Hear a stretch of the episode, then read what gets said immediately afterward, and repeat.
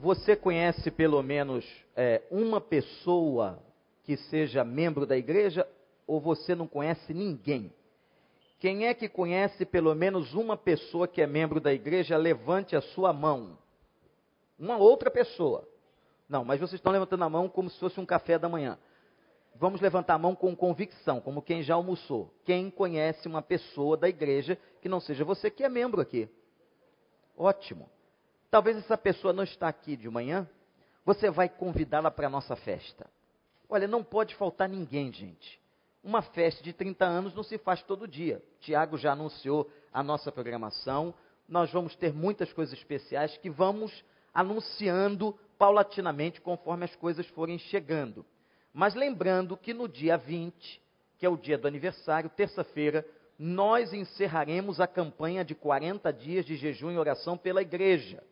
Nós queremos uma igreja o quê? O que está escrito aqui? Consagração. Uma igreja consagrada. O que, que nós queremos, recreio? De novo, todo mundo? Uma igreja. Só as mulheres. Que igreja você quer? Homens, que igreja queremos? Que igreja queremos, igreja? Uma igreja consagrada. E para ser uma igreja consagrada depende de mim. Depende de você. Hoje é a trigésima primeira lição. Ainda temos nove lições. E no dia 20, às sete e meia, nós encerraremos aqui no dia do aniversário da igreja, nada melhor do que abrir esta manhã orando e clamando a Deus.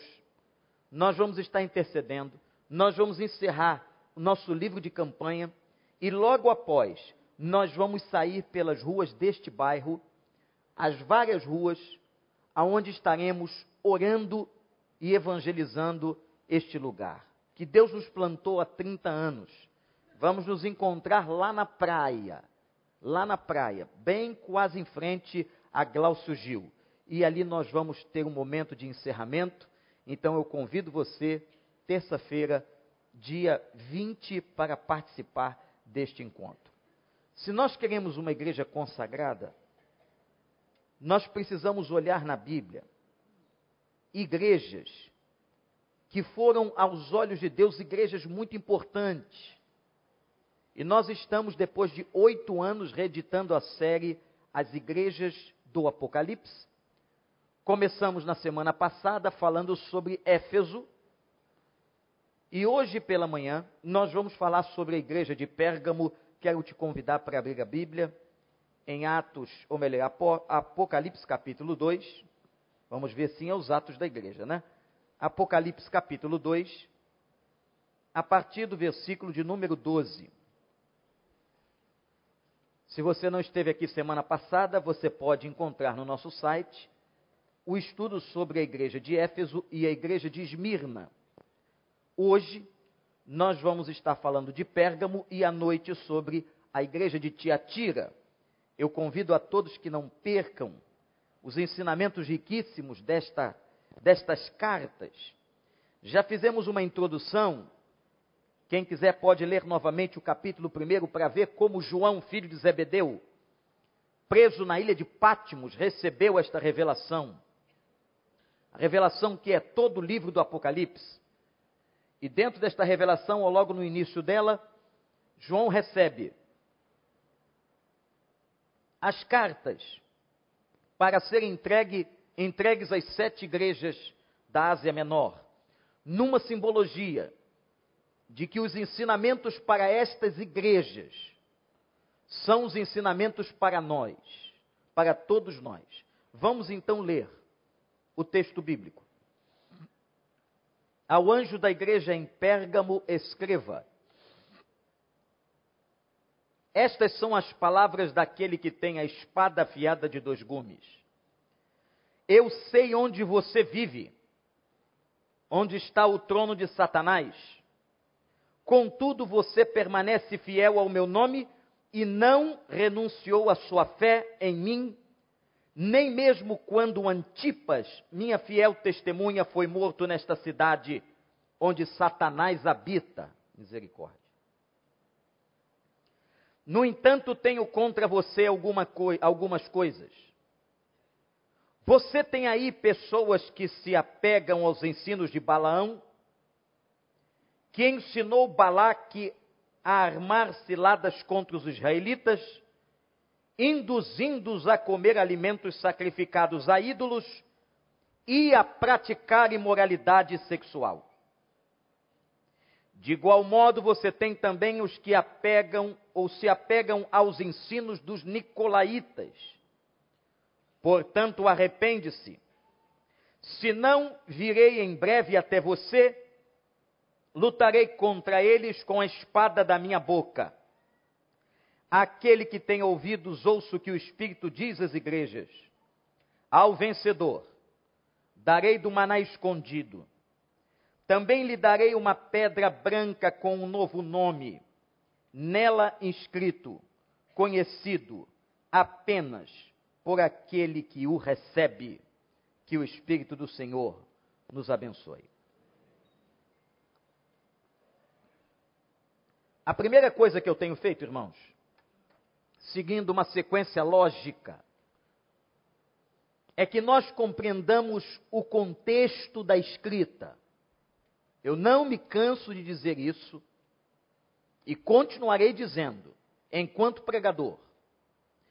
Para você entender o texto bíblico, você precisa entender o contexto no qual ele está escrito.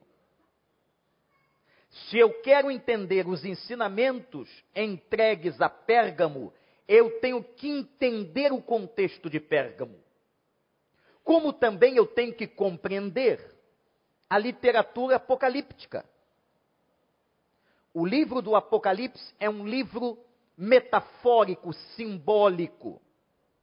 E para que eu compreenda a simbologia, eu tenho que ler a simbologia à luz da época.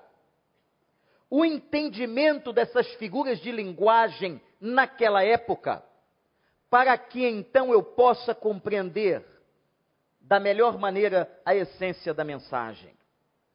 Vamos então observar algumas coisas sobre a cidade de Pérgamo.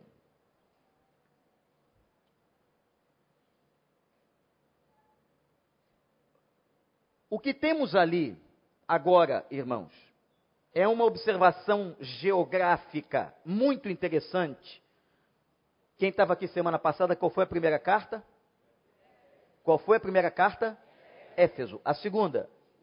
E a terceira? Todas as três primeiras cartas estão no litoral da Ásia Menor.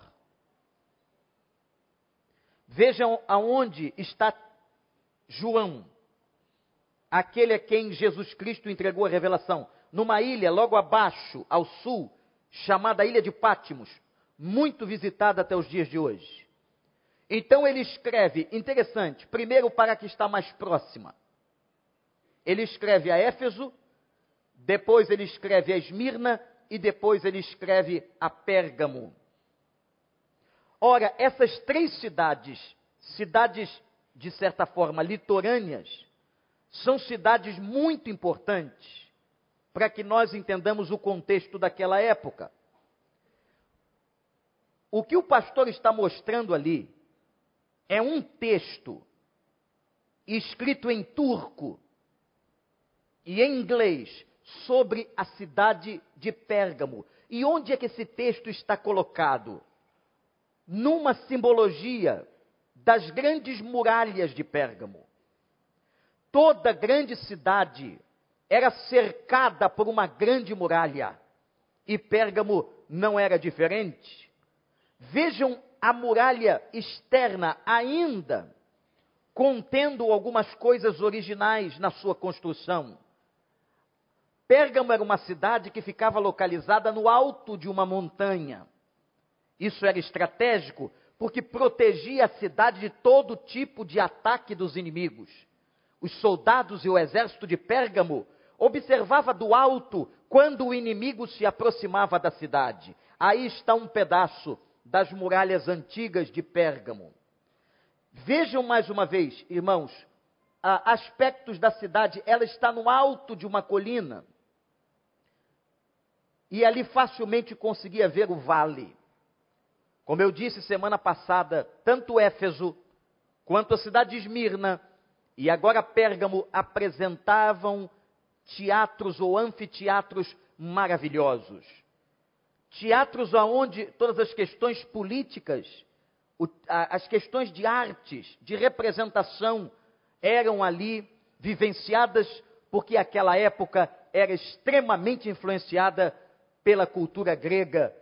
No Império Grego, antes do Império Romano, os gregos deixaram muitas influências, e entre essas influências, a questão da arte, a questão da música. Aí está um pouquinho daquilo que foi o grande anfiteatro. Por que, que essa imagem é importante?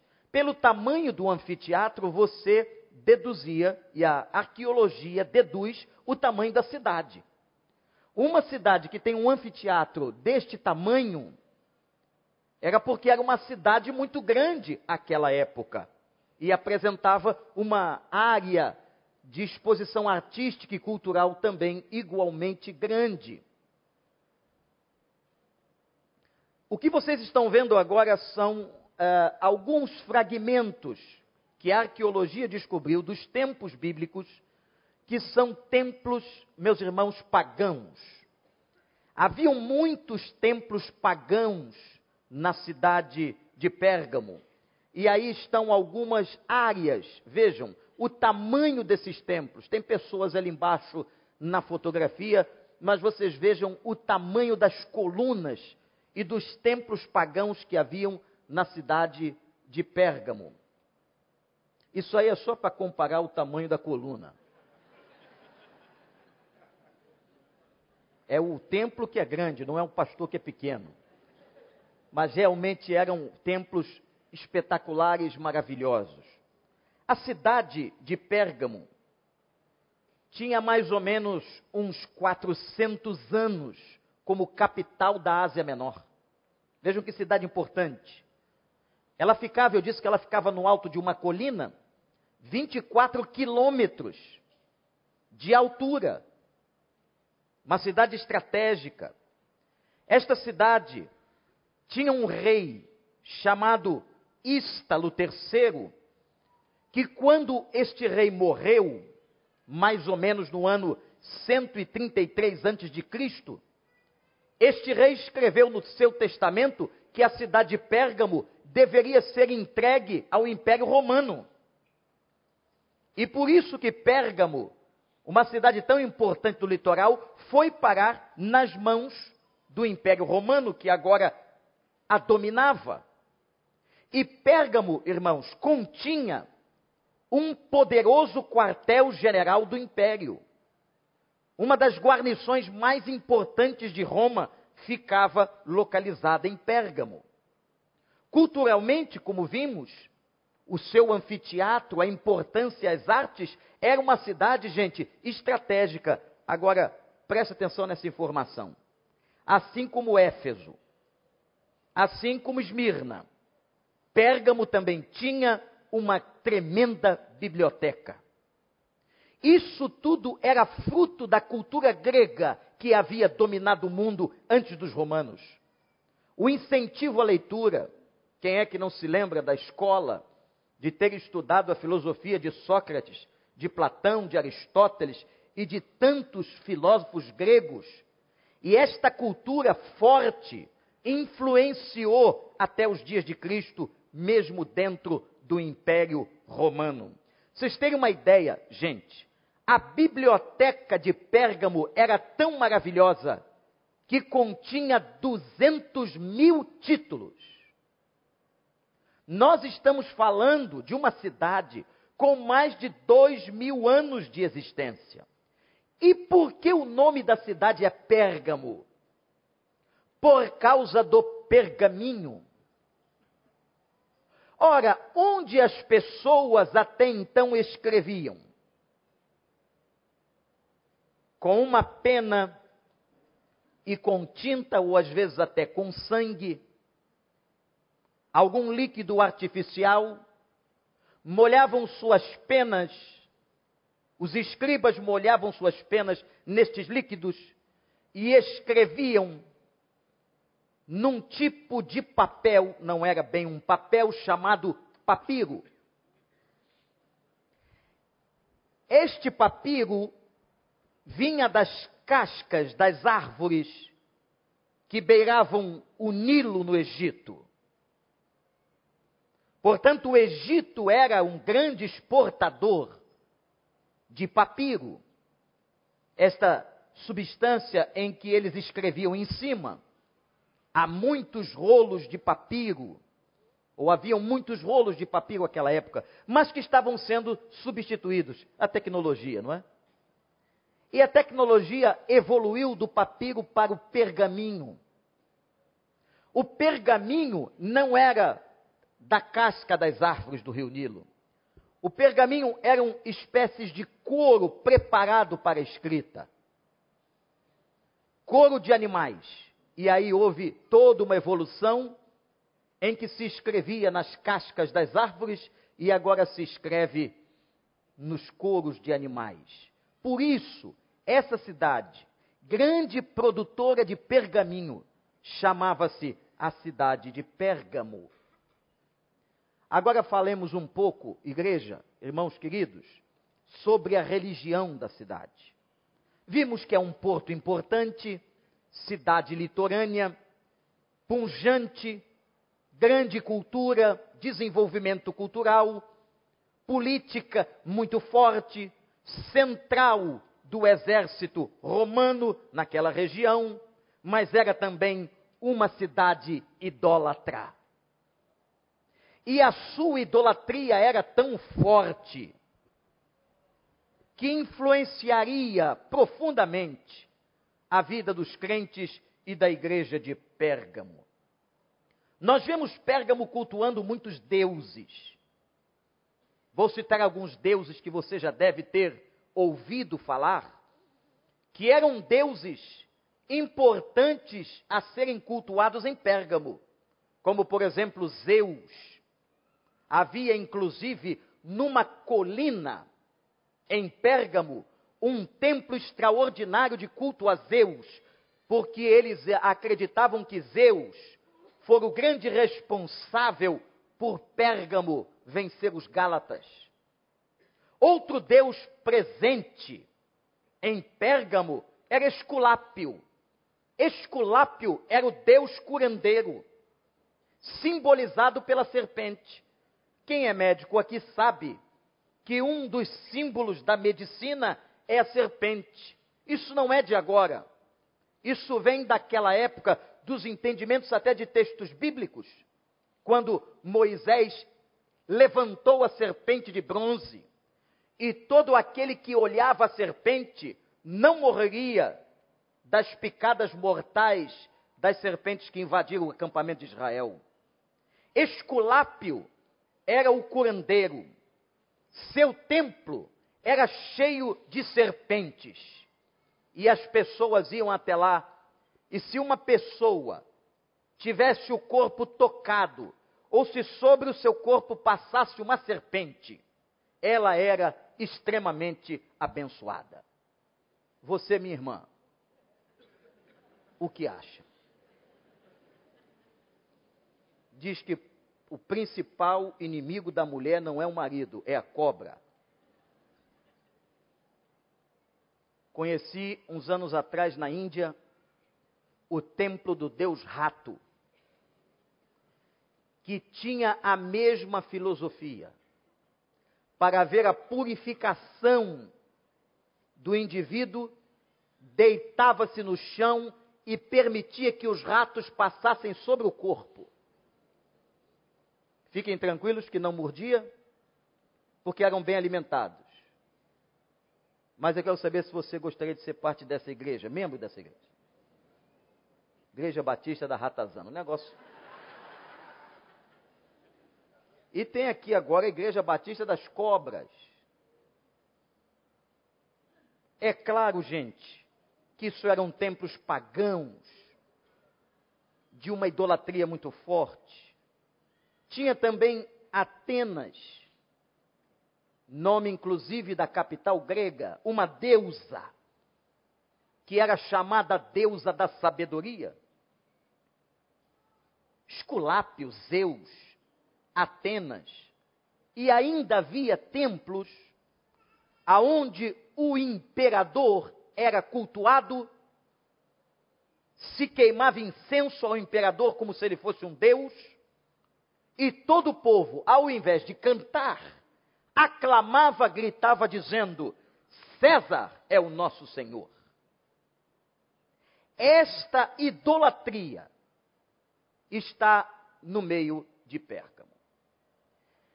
Irmãos, quando uma cidade, quando uma casa, quando uma pessoa é oferecida a uma divindade, isto é, um assunto sério.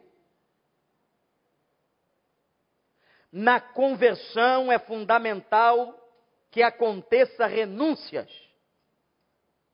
de pessoas que foram entregues a Satanás através de cultos, de oferendas, de sacrifícios, de corpos que se corpos que se colocaram no altar e que foram entregues pelo familiar, pela mãe, por um pai ou por ele mesmo, dizendo àquelas entidades: Eu ofereço a ti a mente e a vida desta pessoa. Isto é muito sério. E o processo de conversão, ele deve ser embutido e permeado de um processo libertador, onde, minha gente, essas coisas têm que ser renunciadas. E Jesus Cristo nos ensina a importância da confissão com os lábios. Por que é que você é desafiado como crente a confessar com os lábios? A dizer Jesus Cristo é o Senhor? Porque Deus é vaidoso? Não. Porque ao confessar com a sua mente, com o seu coração, com as suas emoções, você está admitindo o senhorio de Cristo sobre a sua vida e renunciando todas as outras potestades que porventura tiveram sobre você em outro tempo alguma autoridade. Tinha, mas agora não tem mais. O corpo, a vida pertence a Cristo. Sim ou não, igreja? Vocês pensam que isso aqui é um encontrozinho para agradar o vovô e a vovó, tirar foto da criança? Isso aqui é um negócio seríssimo. É seríssimo quando você, papai e mamãe, sobe aqui na presença da igreja de Deus e a igreja impõe as mãos. E você está dizendo assim: Eu consagro o meu filho no altar de Deus. Eu consagrei o meu filho no altar de Deus. Muitos aqui consagraram seus filhos no altar de Deus. Você está dizendo no mundo espiritual e diante do Senhor que aquela criança na autorização dada aos pais, ela está sendo entregue nas mãos do Senhor, Criador dos céus e da terra. Isso não é uma brincadeira, isso não é um momento para agradar papai e mamãe, isso não é um rito, isto é algo de consagração espiritual no mundo dos espíritos. quando Jesus Cristo vai se identificar. E agora eu quero apresentar a vocês algo muito importante: a identificação de Cristo. Como em cada carta, Jesus diz assim: aqui está o texto e entrega ao anjo da igreja. Viram o início da carta? Ao anjo da igreja em Pérgamo. E já dissemos aqui que há duas interpretações para quem seria este anjo. Alguns acreditam que este anjo é uma espécie de anjo da guarda ou mensageiro, aguelos, de Deus, que toma conta de cada congregação. Mas a maioria, a grande maioria dos intérpretes da Bíblia dizem não. Esse anjo é o pastor da igreja. Então Jesus disse: João, eu te entrego a revelação entregues ao anjo da igreja para que o anjo da igreja comunique à igreja. E é claro que o crente em casa de Pérgamo não pegou a revelação, porque estava em casa. Quando eu digo a vocês a importância de estar em loco, no local de adoração, quando Deus dizia: venham o povo de Israel, venham todos, venham jovens, crianças, idosos, venham todos, porque eu tenho uma revelação a lhes fazer. É fundamental que o crente entenda e celebre que domingo é dia do Senhor e nós estamos aqui confraternizando, adorando e ouvindo a palavra do nosso Deus. Naquele momento, Jesus se identifica, está no texto, como aquele que tinha a espada de dois gumes. Vocês vão ver agora toda a correlação do Cristo que tinha a espada de dois gumes com essa situação de idolatria de domínio satânico na cidade de Pérgamo. O governador da cidade. Havia uma lei naquela cidade do jus gladi, ou jus gladis. Essa palavra é um pouco familiar porque é um prenúncio da palavra gladiador. O jus gladis era fazer a justiça com as próprias mãos e o direito de vida e morte. O Império Romano autorizou o governador de Pérgamo que matasse ou deixasse viver. A espada do governador de Pérgamo faria justiça. Não dependeria de autorização romana mas o governador de Pérgamo poderia decidir matar uma pessoa ou deixá-la viva. E muitos crentes que não se dobravam a Zeus, não se dobravam a Esculápio, não se dobravam a Atenas, não se dobraram no templo do imperador, eram mortos e decapitados. Aí, e por essa razão, olha que coisa linda e maravilhosa, igreja, Jesus Cristo chega se apresenta e diz: Eu tenho a espada de dois gumes. Louvado seja o nome do Senhor. O imperador não a tem, mas eu tenho uma espada maior que a dele, mais poderosa, com muito mais força, que penetra a alma dos humanos. Por isso, igreja em Pérgamo, não tenham medo da perseguição, não tenham medo dos ataques, não tenham medo da idolatria, não tenham medo de Zeus, porque eu sou o Senhor, o teu Deus. Louvado seja o nome do Senhor. É maravilhoso esse negócio de Bíblia. Jesus já chega chegando. No meio dessa cidade maluca, grande, cheia de deuses falsos, eu estou me apresentando. Sabe quem está aqui? Quem está aqui é aquele que tem a espada afiada de dois gumes. Aliás, palavra essa usada em outros textos do Novo Testamento. Quando fala da palavra de Deus, da boca de Deus, aquela que sai a espada de dois gumes, que vai discernir entre a alma e o espírito. Quando nós lemos Bíblia, quando nós estamos diante da palavra do Senhor, igreja, isso é muito, muito sério. Porque esta palavra nos constrange, nos convence e penetra e separa. Separa tudo dentro de nós para discernir, para investigar, para advertir, para disciplinar e para abençoar. Não tenham medo. Eu sou aquele que tenho a espada de dois gumes. Agora, como acontece nas outras cartas, a igreja de Pérgamo é elogiada.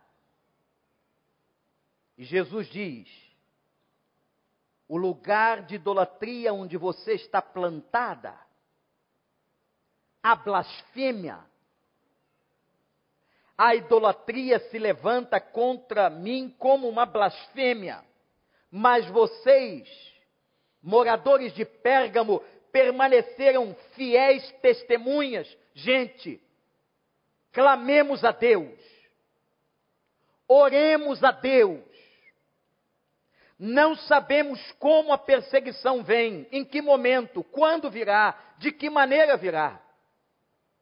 Mas que nós permaneçamos fiéis ao Senhor, como testemunhas fiéis daquele que nos amou, que nos salvou, aquele que merece toda a consagração da nossa vida.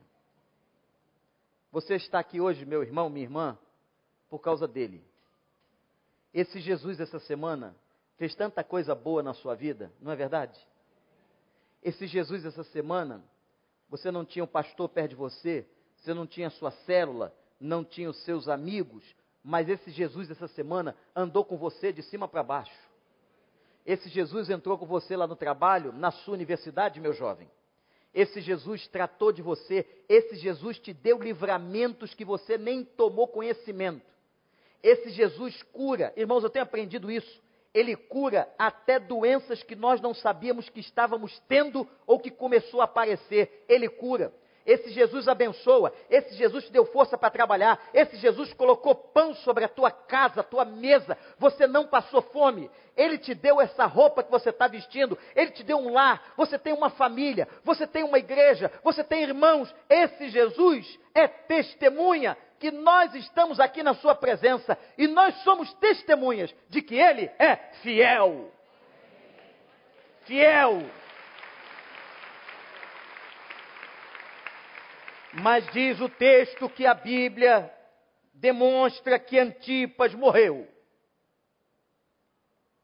E diz Jesus sobre essa pessoa: era fiel testemunha, e para muitos, Antipas era pastor da igreja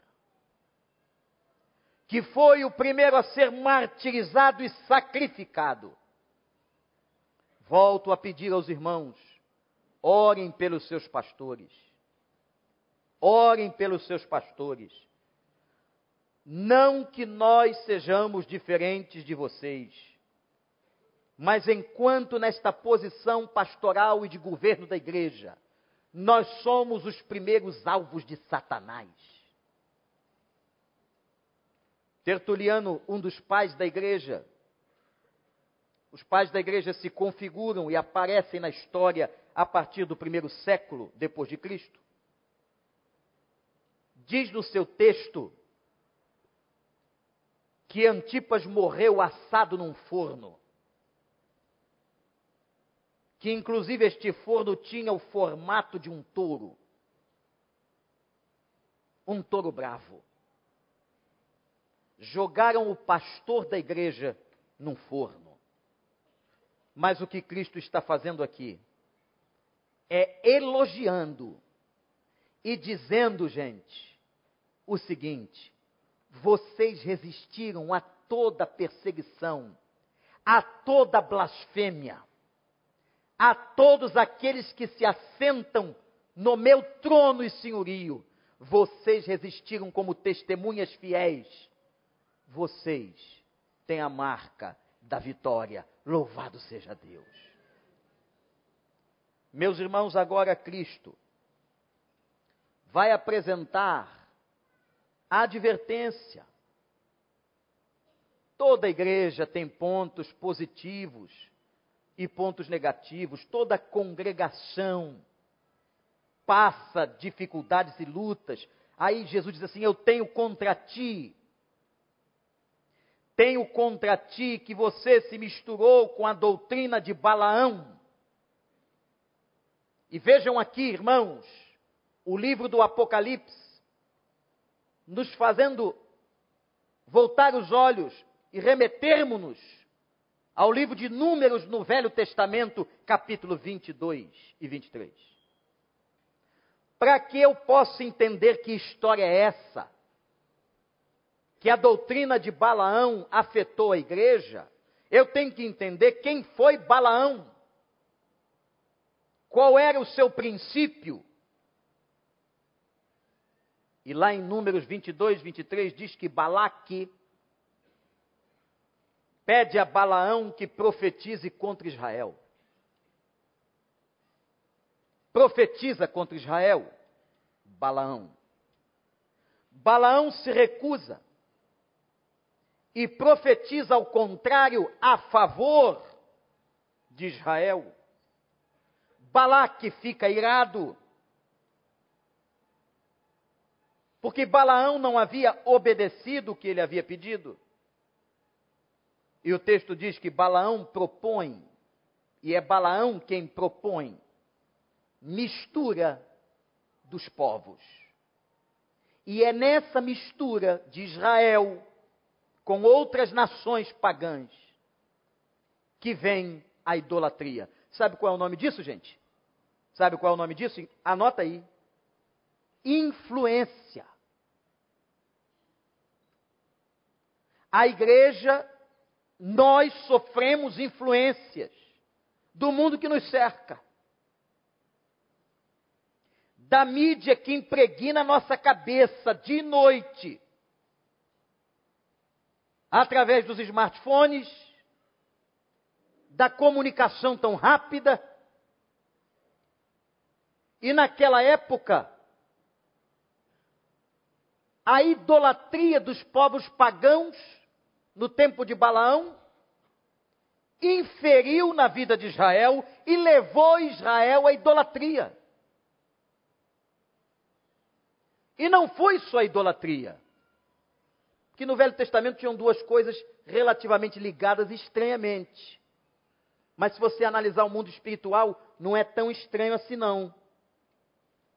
Você sabe com que que idolatria está relacionado? Prática de imoralidade sexual.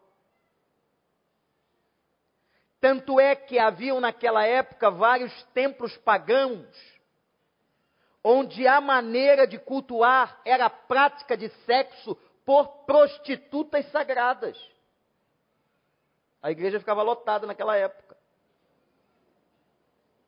o pessoal ia para a prática sexual com prostitutas. Por isso que em Corinto havia uma determinação no templo pagão de que uma mulher chamada sacerdotisa do templo, na verdade uma prostituta, fosse participar do rito sexual em purificação aquele adorador, ela deveria raspar a cabeça. Ora, é por essa razão que Paulo, respeitando o contexto, diz à igreja de Corinto, que ficava na Grécia: mulheres crentes, não cortem seus cabelos. Não cortem seus cabelos para que vocês não se pareçam com as prostitutas sagradas do templo de Afrodite era um ensinamento sobre testemunho que as mulheres deveriam dar. Deixe seus cabelos compridos. Eu não posso, irmãos. E aqui você tem que entender que eu trago da Bíblia o princípio, mas eu não trago da Bíblia o costume. Isso não significa que as mulheres, a partir de hoje ou de qualquer tempo, não possam mais cortar os seus cabelos. Isso era um ensinamento apostólico para uma cidade e para um contexto pagão. Então vocês, e são muitas que eu estou vendo aqui, mulheres de cabelos curtos, fiquem à vontade. Não tem nada a ver com o ensinamento de Corinto, porque este ensinamento era um ensinamento de contexto local. Aí Paulo dizia: para que vocês não deem mau testemunho, se parecendo com as prostitutas sagradas, não cortem os cabelos. Porque toda mulher de cabelo curto ou em crescimento era uma mulher que havia participado dos cultos imorais. Mas se há um casamento estranho, irmãos, é o casamento da idolatria com a imoralidade. E se você pensar bem, e se você se lembrar de alguns exemplos de pessoas durante a sua vida, você vai ver que a questão da imoralidade sexual, da idolatria, tem correlação. Inclusive com uma deusa ou com uma entidade que é evocada nos, nomes de, nos dias de hoje de nome Pombagira.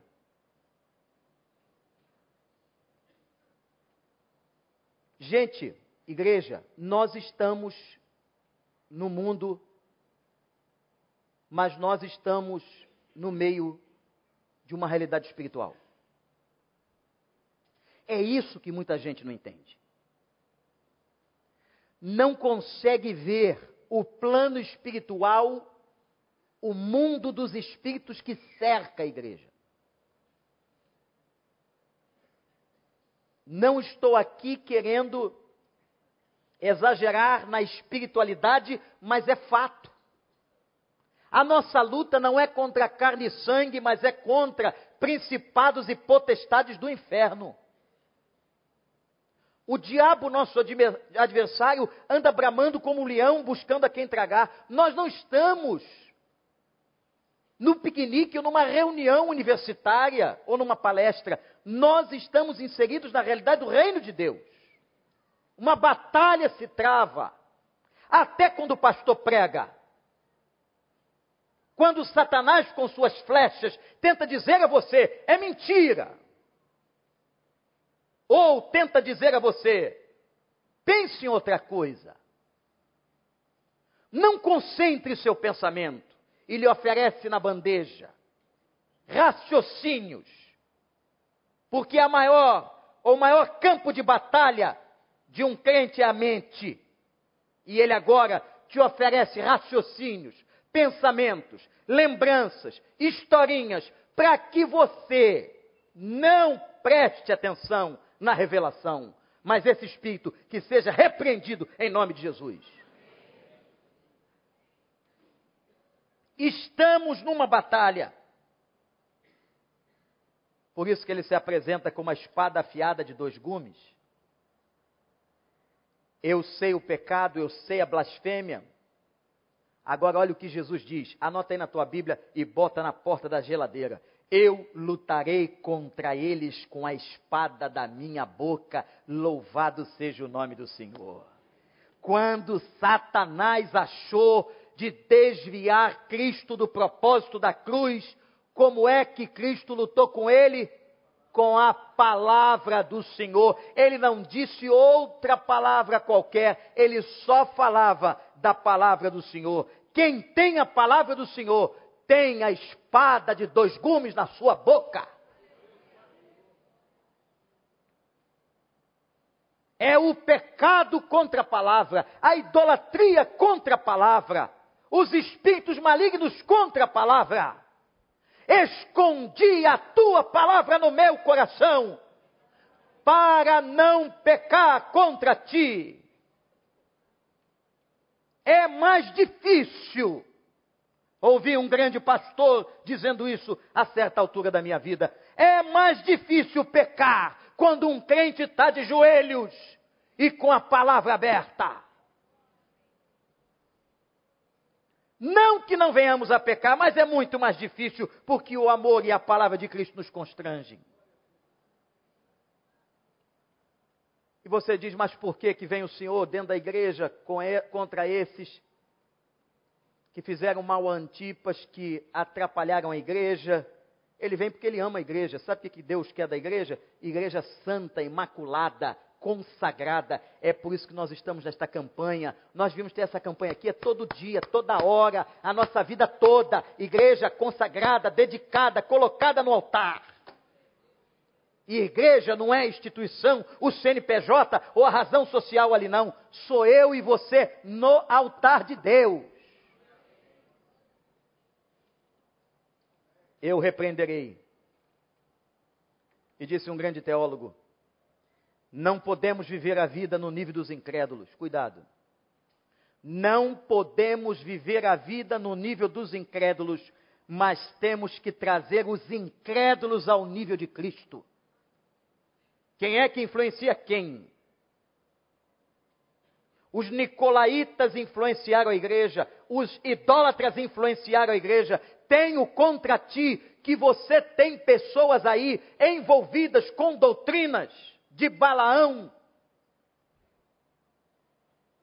igreja toda unida, afiada, bíblica. E a carta termina com a promessa ao vencedor. Eu depois vou explicar essa terminologia que para muitos não é bem entendida do quem é o vencedor.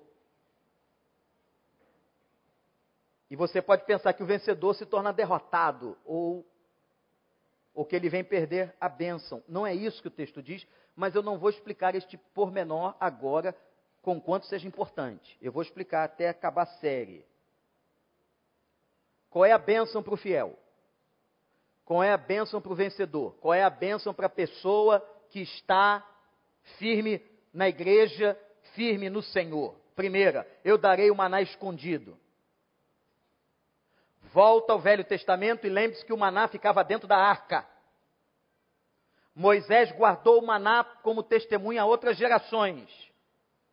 Mas João, esse mesmo João, esse mesmo, no seu Evangelho, capítulo 6, verso 31 a 35, diz que o maná que nos sustenta é Jesus. Vocês vão comer o maná. O que significa comer o maná? Se o maná é Cristo, anote aí e guarda para sempre. Significa, meu irmão, minha irmã, que você terá todas as promessas e as bem-aventuranças de Cristo sobre a tua vida vão entrar como substância em você, na tua mente, no teu futuro, na tua eternidade. Você herdará todas as bênçãos do Senhor.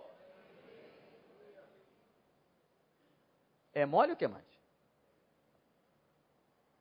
Segunda promessa que vocês vão ter a pedra branca. Tem que andar com pedra no bolso, pastor? Não, peraí. O livro é simbólico. Branco é cor do céu. Branco é cor do céu. Que o diabo tentou se apoderar dela. Mas quem fala em vestes brancas é o reino de Deus. Branco é cor do céu. Nos tribunais, quando um juiz absolvia uma pessoa, ele dava uma pedra branca. Ao condenado, uma pedra negra. Os atletas, quando venciam, recebiam a coroa da vitória e uma pedra branca. Os escravos, quando libertos, recebiam uma pedra branca.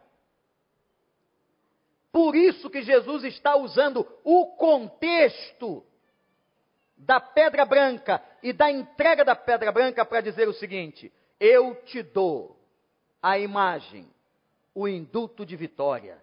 Eu te dou aquilo e te darei aquilo que garante, é o teu passaporte. Você tem a pedra branca nas tuas mãos, você tem a certeza de salvação, você é filho do Altíssimo, você passou pela graça, você foi lavado no sangue do Cordeiro e você carrega essa pedra branca espiritual que está na tua vida e com ela você vai chegar e caminhar nas ruas deste mundo e aportar aos céus dizendo: Eu tenho a pedra branca que Jesus Cristo, o meu Senhor, me entregou. Quem aqui vai comer o maná? Quem vai herdar todas as possessões em Cristo? Quem aqui tem a pedra branca? E eu ainda te darei um novo nome. Quando na Bíblia, quando na Bíblia, uma pessoa recebia um novo nome. Abrão, Abraão. Jacó, Israel. Quando recebia um novo nome, significa que essa pessoa tem uma nova missão. Um dia você não se chamará mais pelo nome que você se chama hoje. Como diz Isaías 62, no mistério da divindade, nós teremos um nome novo. Então não precisa ficar triste com o nome que recebeu do teu pai, da tua mãe. Não fica chateado não, porque você vai ter um nome novo. Esse nome novo significa uma nova identidade uma nova pessoa, resgatada, lavada, remida no sangue do Cordeiro. Repreendamos aqueles que estão se influenciando com doutrinas que não são de Deus, como aqueles que se influenciaram com Balaão. E busquemos, eu e você, sermos uma igreja fiel. Quando no Oriente Médio, nos países de alta perseguição, no leste europeu, se batizava uma pessoa, eles não perguntam como nós. Que você reafirma Jesus como seu Salvador? Não. Eles perguntam assim: Você será fiel até a morte? Porque é risco de vida se batizar em Cristo. E é maravilhoso ouvir, como eu ouvi algumas vezes, e batizando pessoas no Iraque. Pessoas dizendo: Eu serei fiel até a morte. Eu quero concluir me lembrando da experiência de um irmão que batizei alguns meses atrás, ex-muçulmano, lá na cidade de Orlando. E me lembro que com muito medo, porque uma família de libaneses muito austera, família grande que ameaça, que deserda, eu disse àquele irmão: Irmão, ele entrou no batistério e eu falei: eu vou mandar desligar a mídia da igreja. Eu vou mandar desligar a mídia para que isso não te cause problemas na sua família, porque os cultos hoje vão para o mundo inteiro e tem muita gente sabendo que você vai ser batizado. Ele disse: Não faz isso, não, pastor. Não faz isso, não, porque a minha alegria em Jesus é tão grande que não importa o que vai acontecer, eu quero que todo mundo saiba que eu agora sou de Jesus. Louvado seja o nome do Senhor. Sejamos fiéis até a morte. Baixe sua cabeça e ore. Aquela cidade tão grande de Pérgamo tinha uma igreja em que aquele que veio com a espada de dois gumes chegou até ela. Igreja do Recreio, o Jesus da espada de dois gumes está aqui. O Jesus da espada de dois gumes está discernindo. Ele está diante de você. Ele te ama. Que sejamos como Pérgamo, uma igreja fiel. Se amanhã invadirem este templo nos levarem à prisão, nós podemos perder tudo, mas não perderemos Jesus e a nossa fé. Irmãos, não vamos tolerar aqueles que se assentam no lugar de Deus na nossa vida. Não vamos tolerar os maus que nos influenciam. Não vamos tolerar os da doutrina de Balaão. Mas eu quero que você saia daqui se lembrando, você, meu irmão, minha irmã, que todo todo maná escondido em Jesus, você vai comer um dia. Todas as promessas do nosso Senhor serão realizadas na tua vida. Você hoje, e eu quero que você agora feche a sua mão direita, feche a sua mão direita. E num gesto simbólico que você creia que você carrega a pedra branca da vitória e da libertação. E que você um dia receberá uma nova identidade, um novo nome. Ó Senhor, nos ajuda. Ajude-nos, ó Deus, a que sejamos uma igreja fiel. Que cada um que está aqui, homens e mulheres, jovens e crianças, sejam fiéis. Fiéis até a morte, Senhor. Ó Jesus da espada de dois gumes Livra-nos, Senhor, das artimanhas de Satanás, que com idolatria e imoralidade invadiram a igreja, invadiram aquela cidade. Ó Deus, protege-nos. Que saibamos dizer não, que sejamos firmes na provação e na tentação, e que a gente possa ter a certeza de que a pedra branca está nas nossas mãos. De que nós um dia sentaremos na mesa contigo para comer o maná. E que nós vamos ter um nome novo, uma missão nova, uma vida nova. Uma veste nova, um corpo novo. Louvado seja o teu nome, pela bênção desta carta. Ajuda-nos a ser uma igreja consagrada.